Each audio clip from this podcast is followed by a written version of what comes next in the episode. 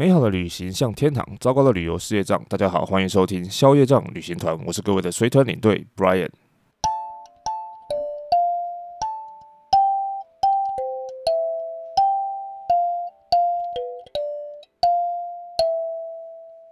今天大家有没有发现一个什么不太一样的地方嘞？没有错，就是多了一个有一点流行的背景音乐。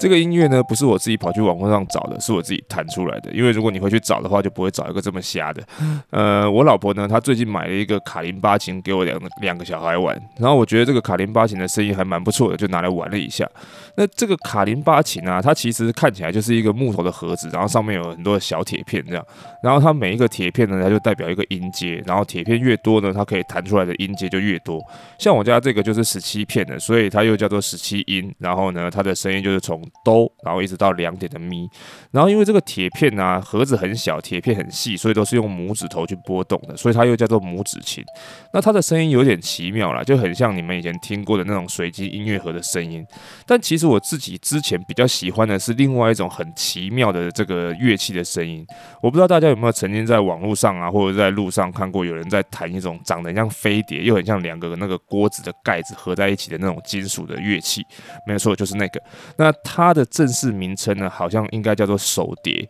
我之前在国外就有看过人家在路边演奏这种乐器，然后那个时候呢，我又觉得它的声音非常的特别。然后后来呢，我又在大陆的一部时装剧里面看到有其中一个女主角她在弹那个手碟，然后我那个时候就曾经有想过要把这个手碟的声音拿来做 Podcast 的节目的音乐，但是后来之所以我一直都没有把这个音乐加进来的这个原因有两个。第一个呢，是因为我觉得手碟的声音特质啊，如果拿来当背景音乐可能还 OK，但如果拿来当 opening 的开场音乐，感觉上跟节目的属性好像不太搭，因为听起来很像是那种心灵力之类节目的感觉。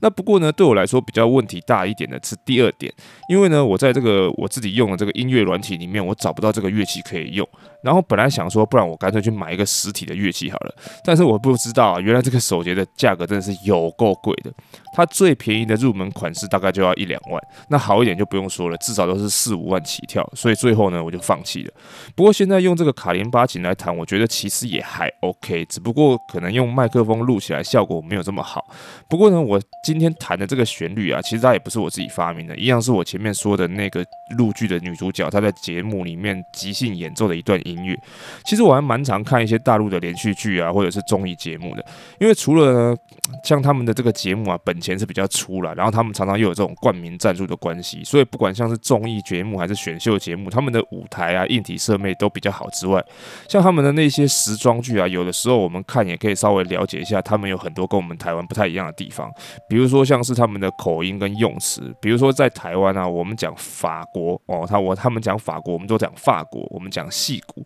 但是他们大陆的人都是讲法国跟硅谷，那有的用字遣词听起来差的还蛮多的。然后另外还有一些流行语啊，比如说像什么牛逼啊、凡尔赛啊、YYDS 什么的，如果你没有听过的话，你可能就不知道他们在讲什么。不过其实现在网络无国界啊，再加上现在很多的年轻人都喜欢用抖音，所以实际上呢，这个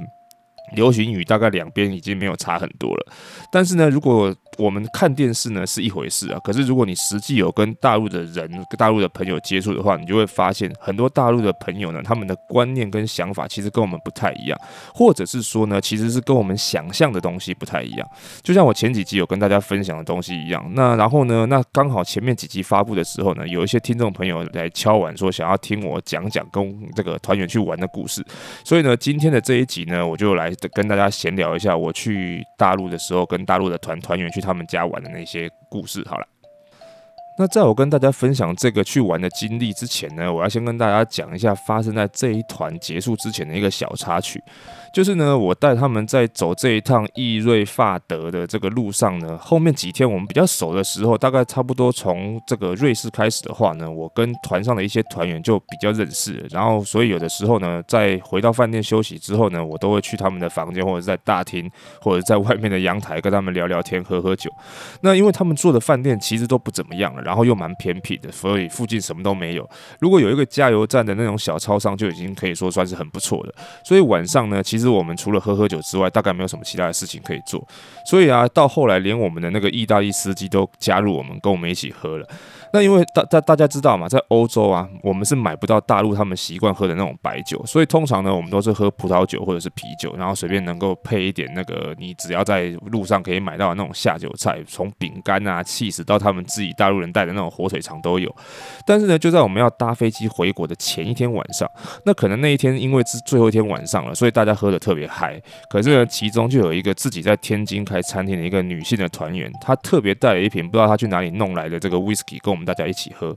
可是喝着喝着呢，我就发现我们这一群里面有一个平常酒量很好的那个叫做黑哥的人，他的表情不太对，那感觉上就已经喝到有点呛了这样。然后再加上我们那时候喝一喝的时间差不多都已经到了晚凌晨一点了，那可是我们早上五点就要出发去机场，所以我就跟大家讲说，差不多好散会了，赶快回去补眠，不然你明天早上会起不来。结果呢，后来到了早上的时候呢，真的出了一个状况了，就是呢，在 morning call 之后啊，有人发现那个刚才我讲的那个黑哥啊，他叫不起来了。然后呢，我们打电话到他房间也没有人接，然后敲门呢又听不到。我去到，我听那个团员说呢，他的老婆跟女儿在他的房间门口急得眼泪都快要出来了。然后后来我的团员传那个微信告诉我这件事情，然后我就跑去了解这个状况。那因为他自己是自己一个人一间啊，然后我们那天住的又是那种像是那种国外你看电影看到要看影集的那种长住型的汽车旅馆，所以他房间门是那种很厚的金属防火门，是踹不开的。然后最夸张的是，连我们去找饭店的柜台，那个旅馆柜台的被动钥匙都没有办法打开那个房间门，因为那个旅馆人员跟我讲说，如果他在里面把钥匙插在房间的门锁上面，这样从外面就打不开了，所以搞得大家就开始担心了，会想说会不会来不及去搭飞机，然后连他老婆都开口跟我讲说他已经做好最坏准备了，我都不知道他讲的最坏准备是什么，搞得我也有一点小紧张了。但是后来呢，我想了一个办法，就是呢从隔壁团员的房间窗户然后爬过去，那因为饭店的冷气通常都没有很冷，所以一般来说我们都会开窗户。但是如果这个时候他连窗户都关起来的话，那就可能就真的没救了。不过这个时候就问题来了，就是谁要负责爬过去啊？因为那个房间其实虽然只有在三楼啦，但是它没有阳台，也没有围栏，然后就只有窗户外面有个凸出来的小平台，那个大小差不多就刚好能够站一个人这样。然后你又不可能让他的老婆、女儿或者是其他不相干的团员去爬，所以呢，虽然最后我自己是属于那种有一点点惧高症的人，我但是我也只能硬着头皮上。然后我就叫我的意大利司机从房间里面帮我抓住一条床单，然后让我抓着可以爬过去，然后算是有一点点保险这样子。然后幸好呢，这个两个房间之间那个平台啊，距离不太远，然后它的窗户呢是没有锁起来，是有开着的，所以最后呢，我是有顺利爬进去。然后进去之后呢，我看到那个黑哥他睡死了，我还用力的打了一下他的大腿，把他叫醒，然后再把门打开。说真的啊，那个打开门的那一刻，我真的觉得自己很像那个电影《绝地任务》里面史恩康纳来穿过那个火炉之后，然后把门打开，跟尼可拉斯凯奇说 “Welcome to the Rock” 的那种感觉像，有一种那种很英雄的 feel。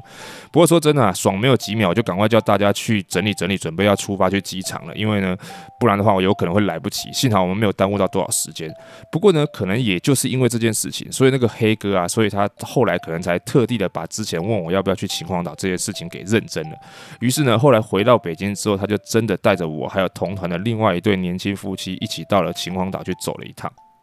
那说到这个秦皇岛呢，它是在这个河北省的东北边，然后靠近渤海边，那距离北京大概三百多公里的车程，所以我们那个时候呢是坐了差不多四个小时左右的巴士才到。那这个巴士也蛮有趣的，很像我们的那个飞狗或者是统联，然后大概开两个小时之后呢，还会停个二十分钟，在一个像休息站的地方让你下来上课、厕所、抽个烟这样。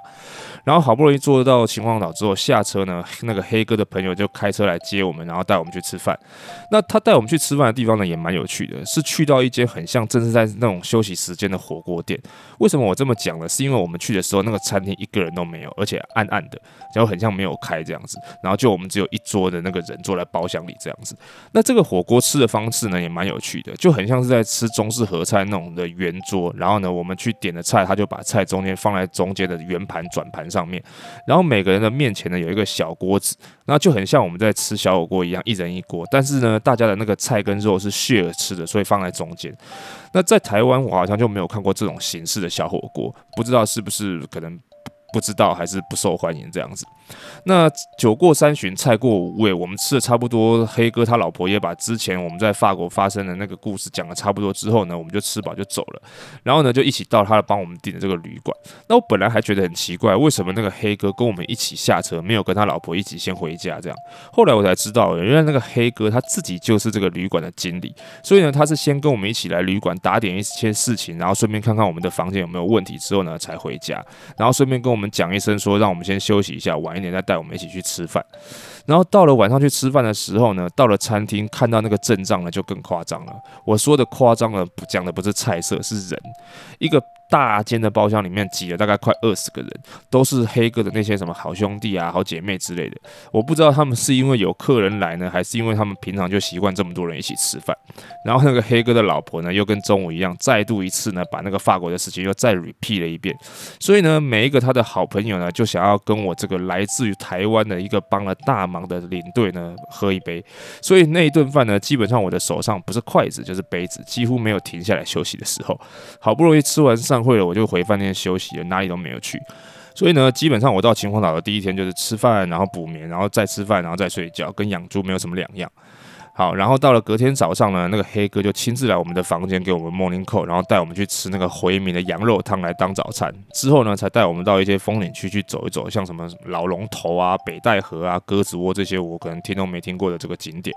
然后呢，就带我们去跟中午的时候跟另外一个团员碰面。大家还记不记得上一集的时候，我有跟讲跟大家讲一个带女儿去欧洲，然后去到巴黎晚上不去夜游，可是还是给我钱的那个大姐。那那个大姐也是秦皇岛的人。后来我才知道，那个大姐的家境其实还蛮不错的。因为呢，我们一起吃完中饭之后，她就带我们到她在买在海边的一个高楼层面海房去喝下午茶。据说呢，她这个房子只是她买来，然后偶尔周末过来住一下的，平常她都是空着的。而且他还跟我们讲说呢，之后如果有来玩，就直接来这边住就可以，不用去住旅馆了，真是蛮屌的。不过呢，更屌的是，我听到他说呢，他这一趟去欧洲有顺便买了个 LV 包，要送给他老小孩的老师。我本来还以为我听错，没想到这是真的，他真的是要拿给送给小孩的老师的。而且他看我一脸惊讶的表情呢，他还跟我解释说，他这种算是小 case 的，因为有一些重点学校的老师啊，家长送的东西可不止 LV 包这种东西而已。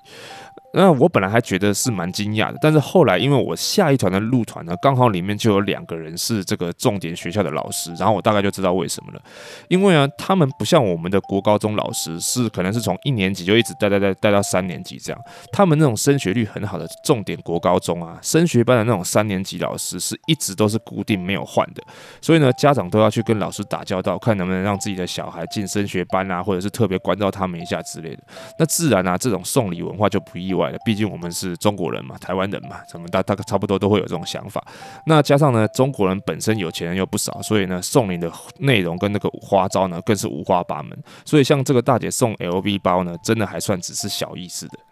然后这样子聊着聊着，差不多又到了吃饭时间了。那基本上呢，吃饭的状况就是像前一天的晚餐状况这样，重新的再重复一遍。不过呢，他们拿出来的酒就越来越多了。我在想，这可能就是他们的待客之道吧，至少不能让客人喝不够、吃不够。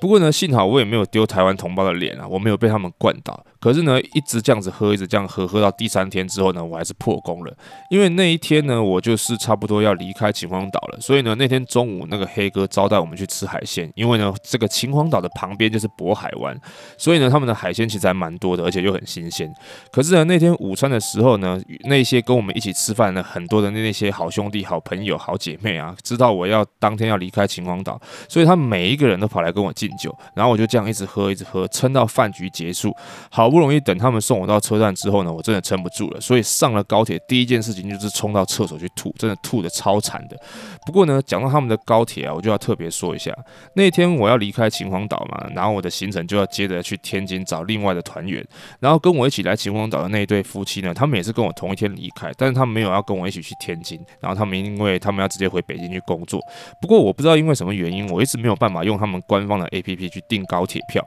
所以呢，我就麻烦他们夫妻两个帮我订票。结果没有想到，他们就直接帮我订了一张五百块钱人民币的头等舱的那个高铁票，而且呢，我要给他们钱，他们还死活都不收，说是说要等我回去北京的时候再给就好了。我真的觉得超级不好意思拍谁的，但是呢，又不得不说啊，他们这个高铁的头等舱真的还蛮不错的，就跟那个飞机的商务舱一样，椅子很大又很舒服，而且还可以躺平，而且还会有专人服务送给你点心啊、饮料啊、水什么的，而且呢，一个头等舱只有三个座位，难怪这个票价这么贵。只可惜我那个时候已经整个醉到不行了，所以基本上我就没有办法继续研究有什么其他比较特别的地方，就这样醉醺醺的一路躺到天津去。最后呢，我还是被这个高铁的服务人员叫醒我，我才下车的，真的很浪费这一张高铁票。